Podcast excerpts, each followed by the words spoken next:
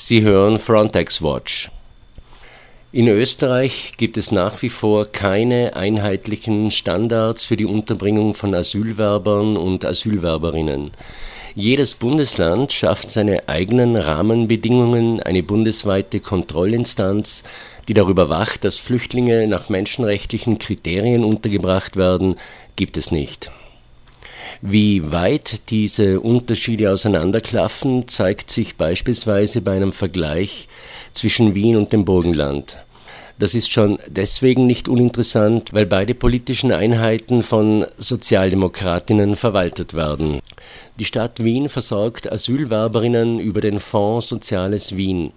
Definiert werden Asylwerberinnen als hilfs- und schutzbedürftige Fremde, die vor allem Unterstützung brauchen. Es gibt eine Reihe von Broschüren, die in x Sprachen übersetzt sind.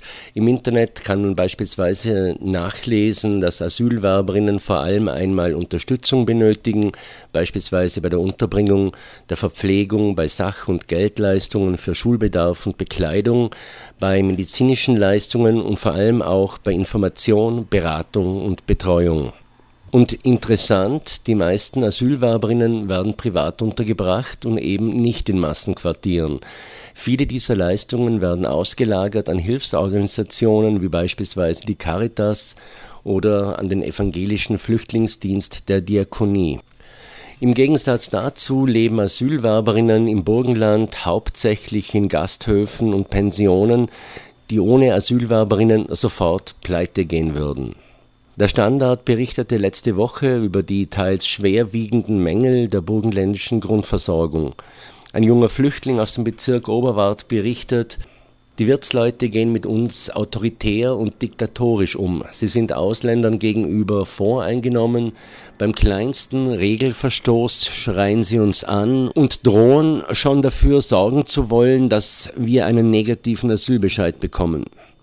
Aus Angst vor Negativfolgen möchte der junge Mann anonym bleiben. Ein anderer erzählt, dass Asylwerber, die nur fünf Minuten zu spät zum Essen erschienen, nichts mehr bekämen, Klopapier werde nur blätterweise ausgegeben, der Strom in den Zimmern bei Tag manchmal abgedreht. Auch Besuche dürfen sie nicht empfangen, die Asylwerberinnen müssen dann ins Freie.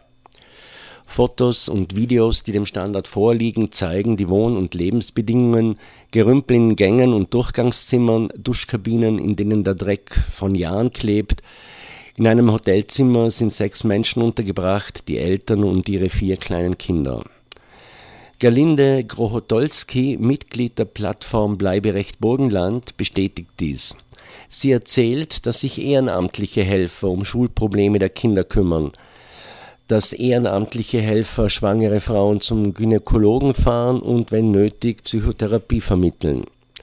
Auch die Diakonie Burgenland spricht von, Zitat, unhaltbaren Zuständen in einzelnen Gasthäusern. Doch mangels verbindlicher Qualitätskriterien für die Asylwerberunterbringung seien konkrete Verbesserungsforderungen schwer durchzusetzen. Ein solcher Kriterienkatalog möchte nun der zuständige Landesrat von der SPÖ Peter Retzer erstellen.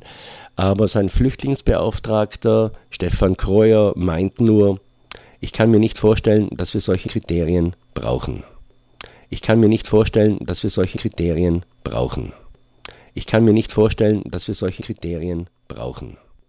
Ich kann mir nicht vorstellen. Frontex Watch, eine Sendereihe von Freirad 105,9, dem freien Radio Innsbruck.